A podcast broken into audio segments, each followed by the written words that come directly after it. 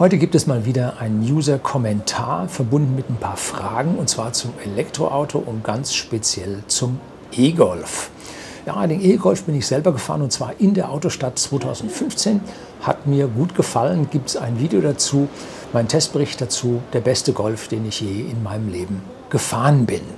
Jetzt geht es dann also zu dem Leserbrief, den ich Ihnen hier vorlese. Es wird eine relativ lange Leidensgeschichte von diesem Herrn, die ich dann an der Stelle kommentieren will. Ich will es nicht zu sehr Tesla-lastig machen, aber ein paar Fragen stellt ihr mir zu Tesla, sodass auch hier ein paar äh, ja, Diskussionen in Sachen Tesla geben wird. Jetzt kommt das Intro, bleiben Sie dran.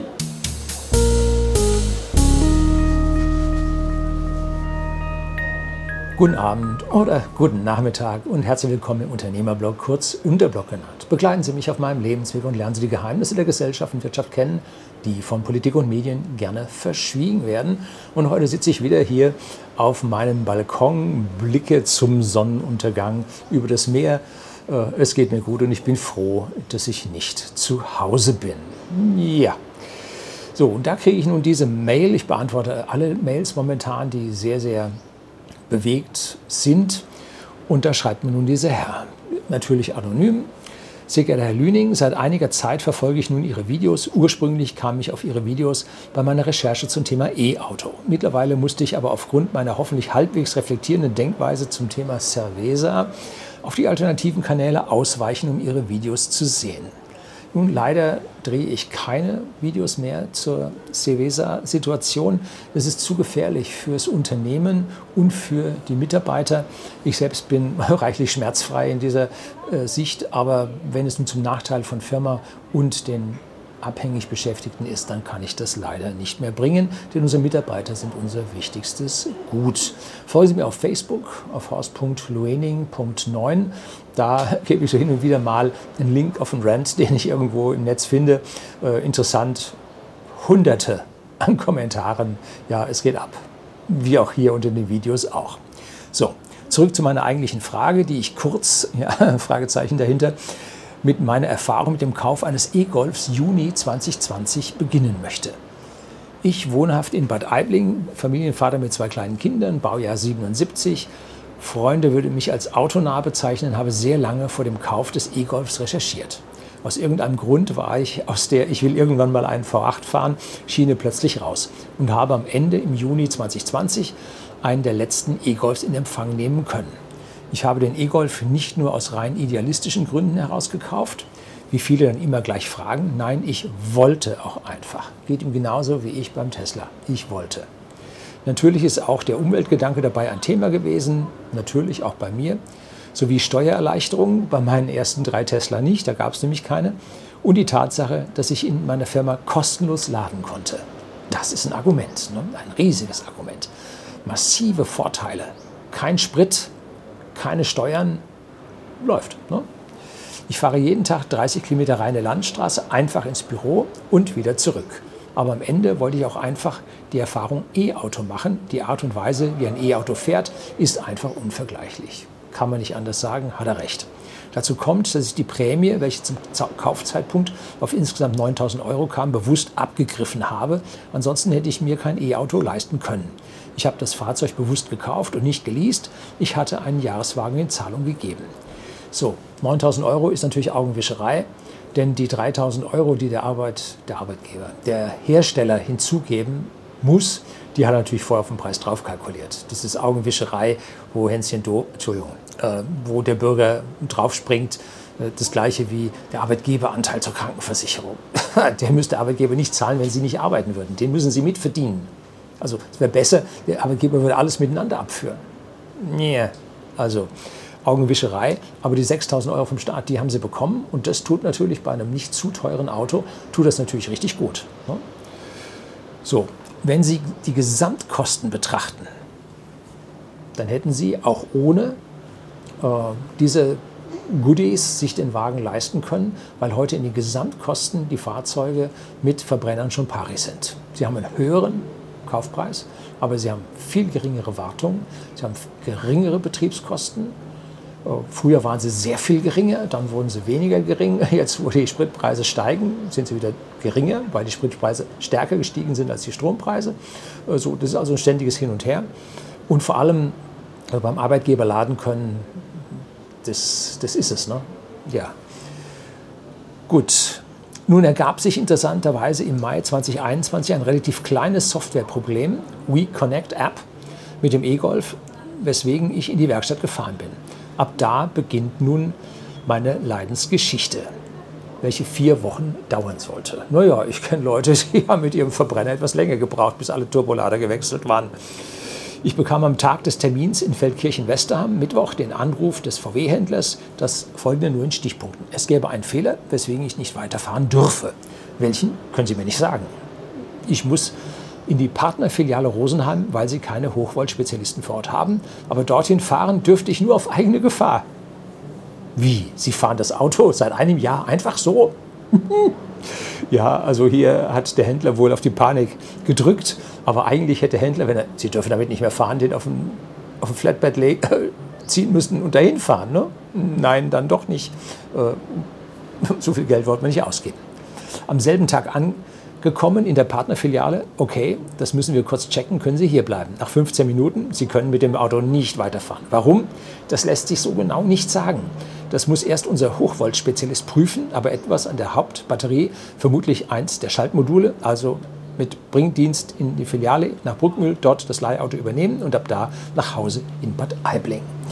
Das hat ja äh, ein Passat GTE-Fahrer, da habe ich hier ein Video drüber gedreht, hat das mit seinem Passat GTE auch erlebt, dass da man in eine Partnerfiliale fahren muss, beziehungsweise in einen Stützpunkthändler, der größer ist, wo die Spezialisten sind, ne? wo es einfach mehr Fachleute gibt, weil heute die Mechatroniker, die gucken ja auch nur nach, was sie tauschen sollen, nach der Fehlermeldung. Genau hier, Fehlermeldung, dürfen nicht weiterfahren. Stand in der Fehlermeldung, was ist es? Ja, keine Ahnung, sagt die Fehlermeldung nicht. Ne?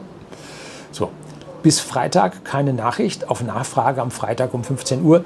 Der Spezialist hat viel zu tun, eventuell kommt er heute noch dazu. Um 18 Uhr Anruf, immerhin, der arbeitet Freitagabend lang. Ja, die Hauptbatterie hat ein defektes Schaltmodul, man darf nicht weiterfahren, das muss getauscht werden. Dauer unbekannt, zumal der Hochvolt-Spezialist gerade schon an vier offenen Hauptbatterien arbeitet. Nun, da hat sich Tesla einen ganz einfachen Job gemacht. Die bauen die Batterie aus, dauert 20 Minuten, man kriegt eine Austauschbatterie mit gleicher Laufleistung rein, Ende der Diskussion. Und dann gehen die Batterien in eine Zentrale und dort werden sie im Prinzip von den Fachleuten dort äh, bearbeitet und nicht von den einzelnen Hochvoltspezialisten, die alle einzeln angelernt werden müssen, äh, irgendwo in jeder einzelnen kleinen Werkstatt. Ja, geht ja nicht, muss ein Stützpunkthändler, aber auch da müssen die alle angelernt werden.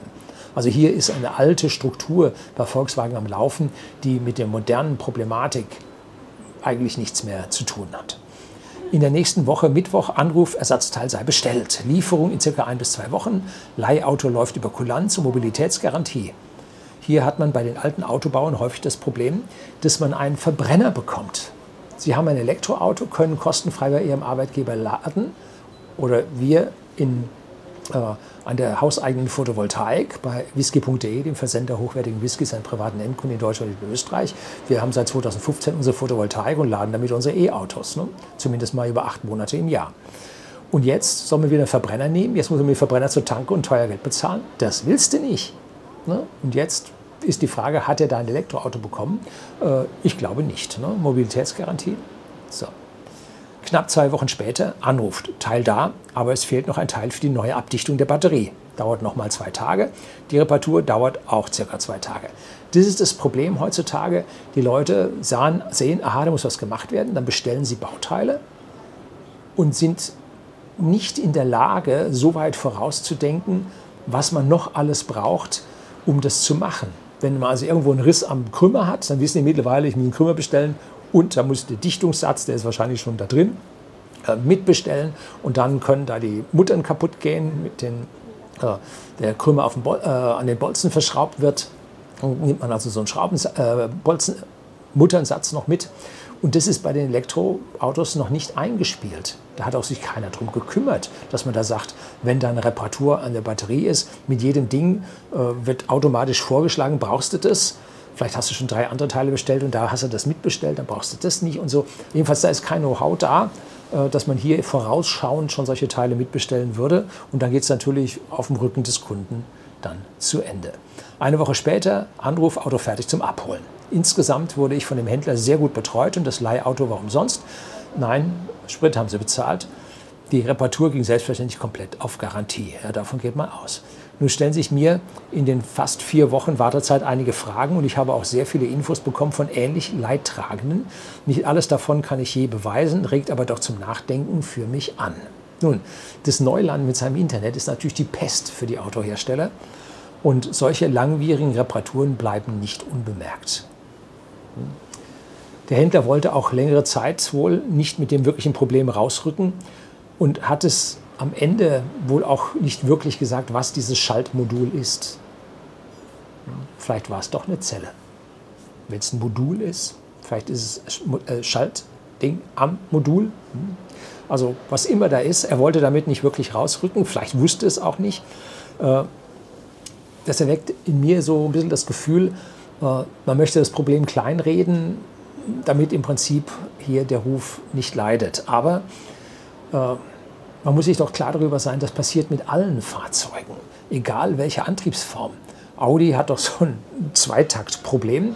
Die haben bei ihrem 2-Liter-Otto-Motor, im Audi A4 zum Beispiel, verbaut wurden, nach 50.000 bis 70.000 Kilometern einen irren Ölverlust. Und zwar so ein Liter auf 1000 Kilometer. Warum? Man hat dort in dem Motor einen Ölabstreifring verkleinert und der hat sich dann gerne verstopft, hat dann das Öl nicht mehr abgestreift und ja, kam es dann zu dem Ölverbrennen im, im Brennraum und äh, damit wurde der Motor dann in Anführungszeichen zum Zweitakter, weil er so viel geschluckt hatte. Ähm, ließ sich trotz aller Versuche nicht geheim halten. Erst hat man es versucht, auf die Bürger, auf die Besitzer abzuwälzen, dass die das reparieren, auf eigene Kosten, ich weiß nicht, 4.000, 6.000 Euro für die Reparatur. Und was macht man dann? Die haben nur die Abstreifringe ausgetauscht äh, und das nach 50.000, 70.000, das ist dasselbe Problem wieder. Also das e-, echte Problem nicht gelöst.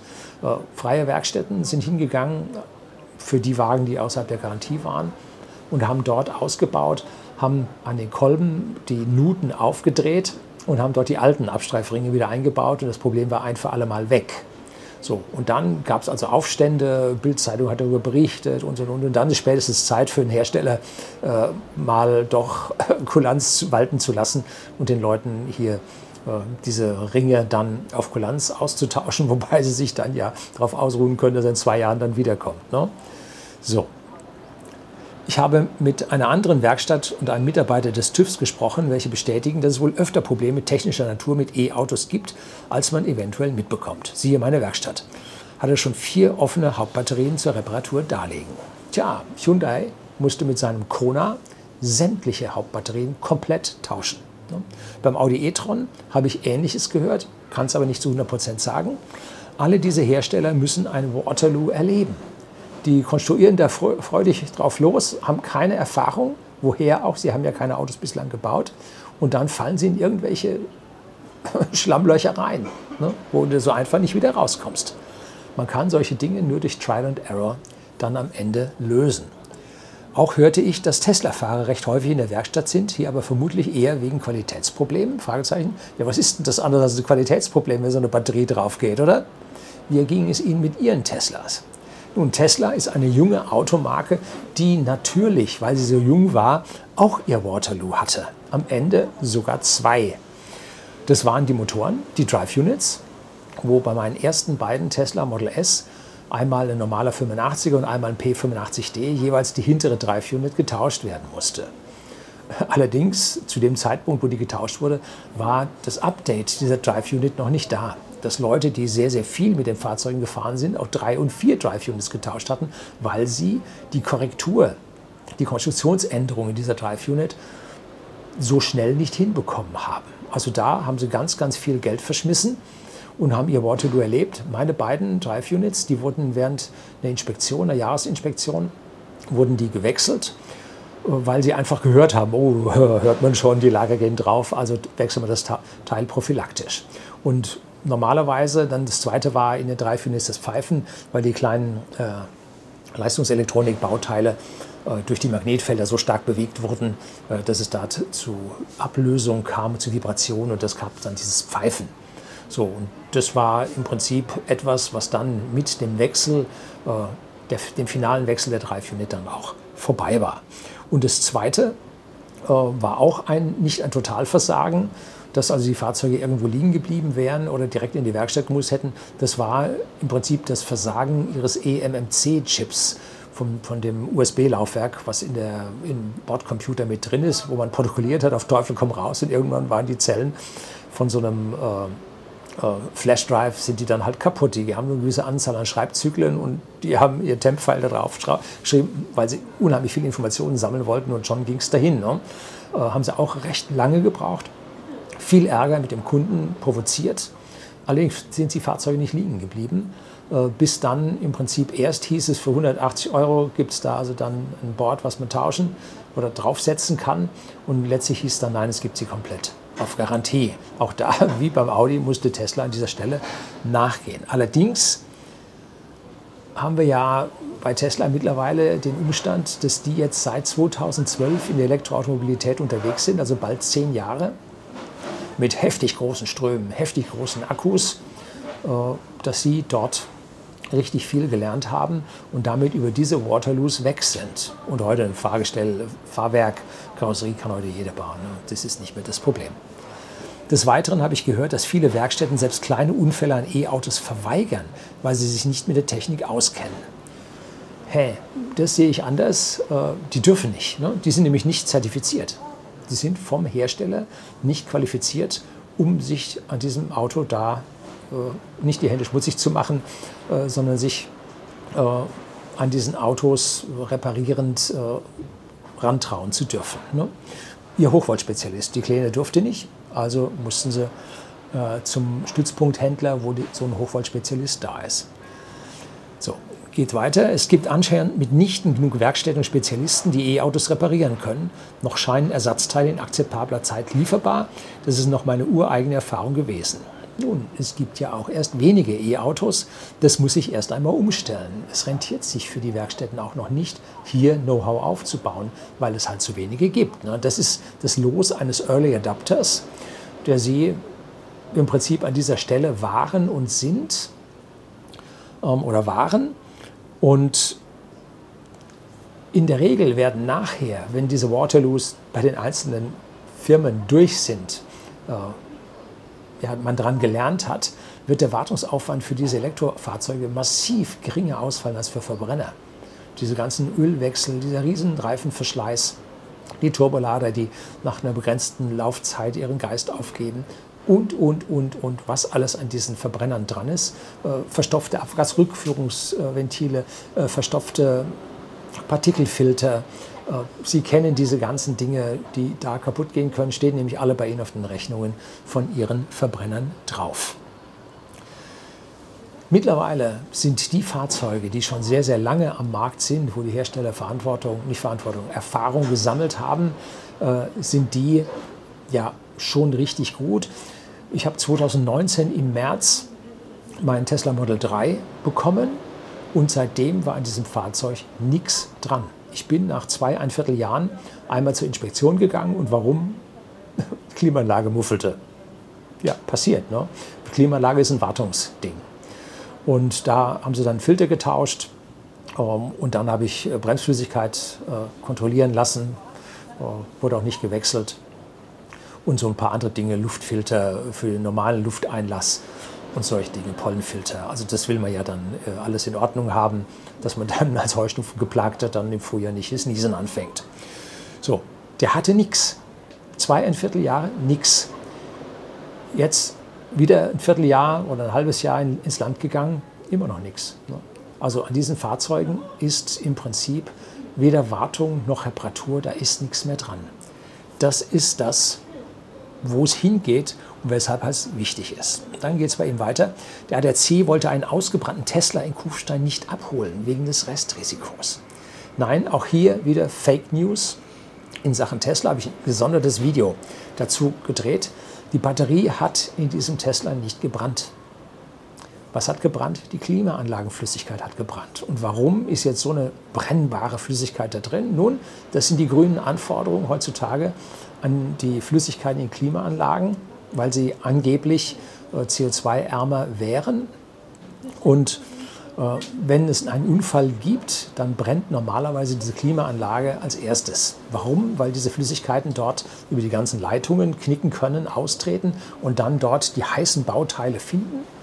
Äh, Krümmer, Turbolader und so weiter, dass Mercedes mittlerweile darüber nachdenkt, ob sie nicht eine Löschanlage wie im Flugzeug da erfinden sollen.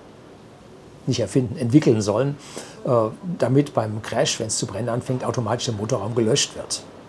Und so war es beim Tesla auch. Durch irgendeinen Funken, durch Metall auf Metall hat sich diese Flüssigkeit entzündet. Heiße Teile gibt es da nicht. Und die Batterie hat nicht gebrannt. Aber warum konnte der ADAC da nichts machen? Der hatte dort keinen Hochvolt-Spezialisten, der die Batterie trennen konnte. Darum musste Tesla mit seinen Hochvolt-Spezialisten selber raus. Und die haben natürlich was anderes zu tun gehabt. Die haben nicht Fahrzeugauslieferungen zu tun gehabt und haben sich darum äh, nicht so gekümmert. Und dann hieß es, ja, der stand da tagelang rum und so. Ja, stand da halt rum. Passiert öfter, ne? So, die haben was Besseres zu tun, als den Wrack abzuholen. Stichwort E-Auto-Friedhöfe. E-Autos, die nach drei Jahren keiner mehr kaufen will, weil ihnen eventuell das Risiko eines Defekts oder der geringe Wiederverkaufswert oder die Reichweite drastisch einbricht. Hören sagen, ich konnte dazu nichts im Internet finden. Das ist der Markt. Der Markt, das sind Sie, das bin ich und alle anderen, die sich um die Gebrauchtwagenpreise kümmern und entweder, entweder solche Autos kaufen oder nicht. Ich kenne ausschließlich teure gebrauchte Elektrofahrzeuge, weil die halt geringeren Wertverlust zeigen als die Verbrenner. Äh, mittlerweile sieht der Gebrauchtmarkt anders aus. Das sind eigentlich alle Fahrzeuge durch die äh, Störung der Lieferketten um, ja, viel, viel teurer geworden. Wie ist das Verhältnis jetzt bei den Gebrauchten verschoben hat? Ich weiß, dass die Verbrenner gebraucht teurer geworden sind. Wie es mit Elektroautos ist, weiß ich im Moment nicht. Äh, Ausnahme machen hier die Fahrzeuge der ersten Generation mit den kleinen Batterien. Eine BMW i3 mit 18,8 Kilowattstunden Akku, der war damals schon kaum nutzbar. Und heute, wo er ein bisschen was verloren hat und wo heute die anderen Fahrzeuge so viel größere Batterien haben, äh, relativ schwierig. E-Golf der ersten Generation mit wie viel? 22,4 Kilowattstunden. Äh, auch schwierig. Nissan Leaf 1, äh, der hatte noch nicht mal einen temperierten Akku gehabt und hat also da zu einem, äh, ja, zu einem Climate Gate in diesem Akku geführt, wo die Reichweite drastisch einbrach. Mitsubishi iMIF mit den ganzen äh, Varianten davon, von Peugeot Ion oder so ähnlich hieß er, äh, die sind also relativ schwierig mit dieser Reichweite. So, die ersten Tesla sind dagegen extrem stark gesucht. Und warum? Nun, weil die kostenlosen Supercharger, also kostenloses Laden auf, Lebens, auf die Lebenszeit des Fahrzeuges haben. So, Versicherer, die E-Autos versichern, aber die Hauptbatterie scheint ausgeschlossen. Konnte ich nicht verifizieren. Das stimmt nicht. Anfangs bekamen sie von deutschen Versicherungen überhaupt keine Versicherungsverträge. Die haben die nicht aufgenommen. Ob da ein Lobby Lobby dabei war oder ob die gesagt haben, wir können das Risiko nicht schätzen, sind wir nicht darauf angewiesen, wird sowieso nichts oder was immer sie sich gedacht haben. In Niederlande und in der Schweiz wurden wir dann fündig für unsere ersten Teslas in der Versicherung. Die Stadt Bad Aibling lässt keine privaten Ladestationen mehr zu wegen der Stromkapazitäten. Ich selbst habe noch eine bekommen. Auch hier wieder viel Unsinn im Gerede. Die Stromversorger in Deutschland haben letztlich bekannt gegeben, dass sie schon heute 10 Millionen Fahrzeuge äh, laden können und mit geringen Erweiterungen tatsächlich hier 40 Millionen Fahrzeuge dann laden können. Und niemand braucht außerdem eine Wallbox. Mit den 900 Euro Förderung für diese Wallbox wird unheimliche Menge Geld verschoben. Und das ist krass. Man kann heutzutage ein Elektroauto äh, mit einer blauen CE einphasigen Dose 16 Ampere äh, kann man ein E-Fahrzeug laden. Da kriegen Sie in der 10 Stunden Nacht kriegen Sie 37 Kilowattstunden in Ihren Akku rein. Das reicht im Normalfall immer. Sie kommen ja nicht leer an. Das heißt, Sie kommen auch in einer geringeren Zeit, kriegen Sie Ihren Akku voll. Und diese einphasigen CE-Dosen sind nicht genehmigungspflichtig.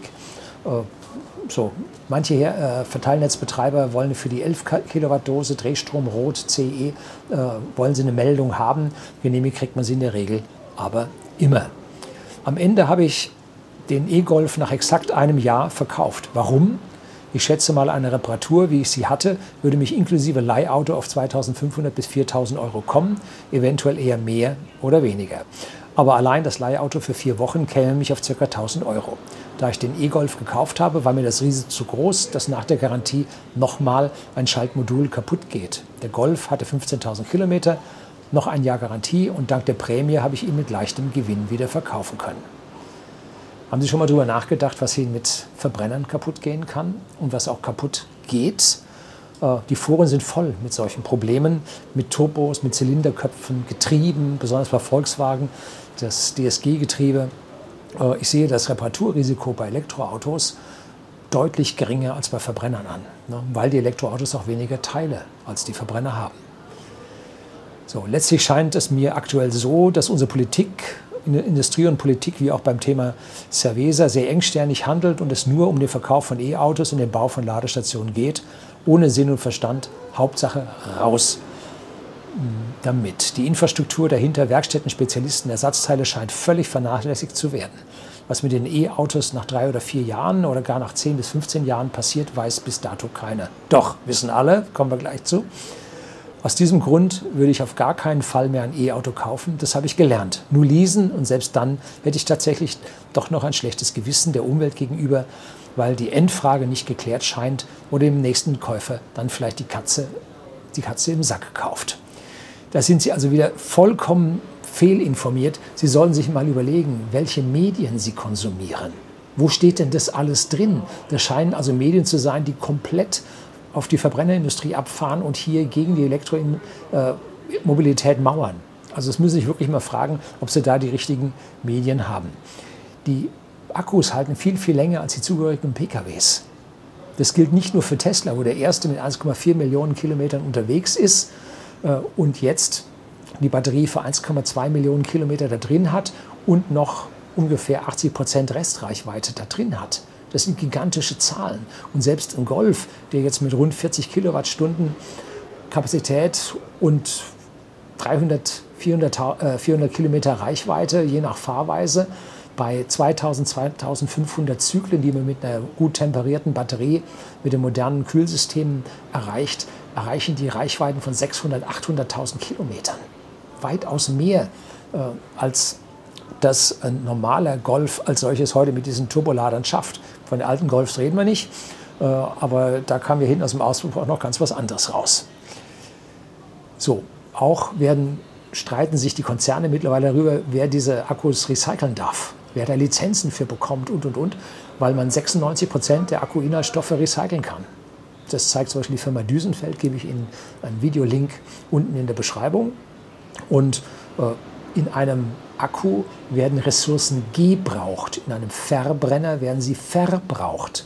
Dazu gehören zum Beispiel auch Platinum, Palladium, äh, die die Cut-Metalle äh, im Katalysator darstellen und die gehen zu 50 Prozent fein verteilt mit dem heißen Abgas in der Umwelt verloren. Die können Sie nicht mehr recyceln.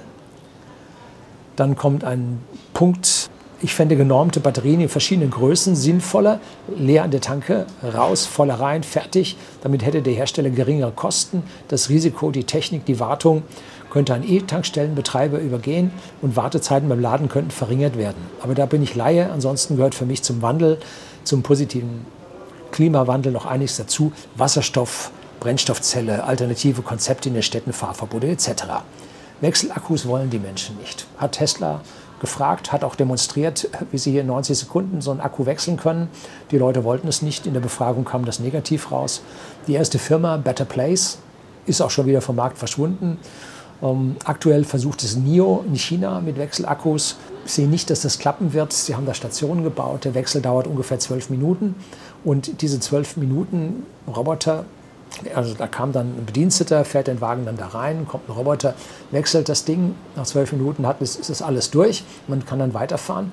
Ähm, in zwölf Minuten laden Sie heutzutage bei den besten Elektroautos schon 200 Kilometer rein. Und wenn Sie jetzt in so einer Wechselstation einen vor sich haben, hm, dann sind Sie schon mit dem Wechselakku schlechter, als wenn Sie eine Schnellladerstation nachladen. Ne? Also das ist es nicht. Die Brennstoffzelle und der Wasserstoff vollkommen vorbei. Habe ich hier ein extra Video drüber oder mehr als eins drüber gedreht. Daimler hat sich davon schon verabschiedet, Volkswagen hat sich auch davon verabschiedet. BMW ist noch ein bisschen verschämt, hat der Entwicklungschef gesagt, dass sie das in den äh, Verbrennern wohl nicht, äh, in den äh, Pkw wohl nicht durchsetzen wird. Das ist noch geschönt gesagt. Sie bauen jetzt noch ihr SUV mit Wasserstoff in einer kleinen Serie, aber es ist auch bei BMW gegessen. Warum? Weil Wasserstoff ein Energiespeicher ist und um von Strom zu Wasserstoff zu kommen, gibt es einen Wirkungsgrad von 50 Prozent. Und um den dann in der Brennstoffzelle wieder zurück zu Strom zu machen, nochmal 50 Prozent. Dazu gibt es dann noch einen Druckverlust. Beim Beladen der Speicher hat man nochmal so 12 bis 20 Prozent Verlust. Man muss ja auch den großen Tankstellenspeicher bedrücken. Da muss man den äh, Pkw-Speicher bedrücken. Also da, wenn am Ende ein Viertel rauskommt oder 20 Prozent, dann kann man da schon Glück, von Glück reden der Transport durch die Rohrleitungen, äh, Diffusionen, Versprödungen. Fährt man es mit Tanklastern, braucht man die 30-fache Menge an Tanklastern, weil das Ding so ein Zeug so leicht ist. Äh, Kryogen fahren wollen sie es sowieso nicht. das ist sowas von Raketentechnik. Das kriegen sie in der breiten Masse nicht gebacken. Also Wasserstoff ist eh durch. Ne? So, mir hat E-Autofahren sehr viel Spaß bereitet und oft hatte ich den Gedanken, ähnlich wie beim Hubraum, mehr hilft mehr, sprich nach dem E-Auto gibt es eigentlich nur das nächstgrößere E-Auto. Ich werde mich definitiv irgendwann wieder mit dem Thema beschäftigen, aber aktuell fahre ich wieder schmutzig. Das ist sehr schade. Entschuldigen Sie meine endlich lange Ausführung, eventuell, ja, Frage, Frage. Äh, ich sehe Sie als Opfer der deutschen Automobilindustrie. Man kann es nicht anders und direkter sagen. Sie haben statt auf bewährte ausländische Fahrzeuge mit einer Erfahrung zu setzen, haben Sie geglaubt, dass die deutschen Automobilhersteller das von Anfang an super beherrschen, qualitativ hochwertig sind, im Service gut sind. Das sind sie nicht. Das wissen ja auch alle. Und es gab da mal so einen ADAC-Riesenskandal, wo die ADAC-Motorwelt mit dem goldenen Lenkrad oder nein, mit dem gelben Engel, haben die da ganz massiv rumbetrogen. Ja, Schuld ist zu wenig, rumbetrogen äh, und haben da deutsche Autos besser gemacht, äh, als sie wirklich waren. Ähm, wird lange wieder vergessen, ist lange wieder vergessen. Aber im Prinzip sehe ich es so, dass die deutsche Automobilindustrie an dieser Stelle abgehängt ist. Vor allem sind die Fahrzeuge im Kauf, im Betrieb, in der Wartung einfach viel, viel teurer als das Ausland, was uns deutlich zeigt, wie es besser geht. Und Hyundai, Kia, andere Hersteller aus Asien zeigen es ganz, ganz deutlich, wie man es richtig macht. Der Nachzügler Volkswagen, den als, ja, als Beispiel dafür zu nehmen, dass man Elektromobilität jetzt nicht machen will, das ist etwas, was mich also so vor die Frage wieder stellt, was für Zeitschriften lesen Sie, in welchen Medien informieren Sie sich. Das kann es doch an dieser Stelle eigentlich nicht sein. So, das soll es gewesen sein. Ist ein bisschen länger geworden. Herzlichen Dank fürs Zuschauen.